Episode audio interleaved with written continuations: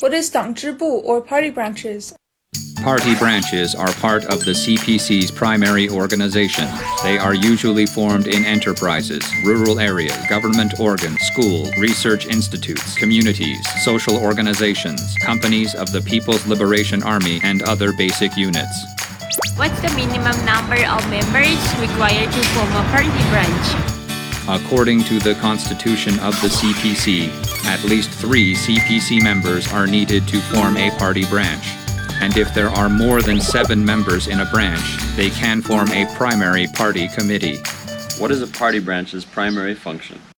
The primary function of a party branch includes organizing its members to study essential knowledge concerning the party, as well as general, scientific, legal, and professional knowledge.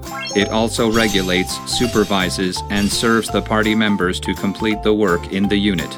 A branch has the responsibility to check and approve the applications of those looking to join the CPC. It also coordinates all stakeholders in the unit and protects the legal rights and benefits of the general public. Is a party branch a must in foreign companies in China? It is not necessary for foreign invested companies to have party branches. The first foreign organization to set up a party branch in Shanghai was the US based chemical and pharmaceuticals giant DuPont in 1990.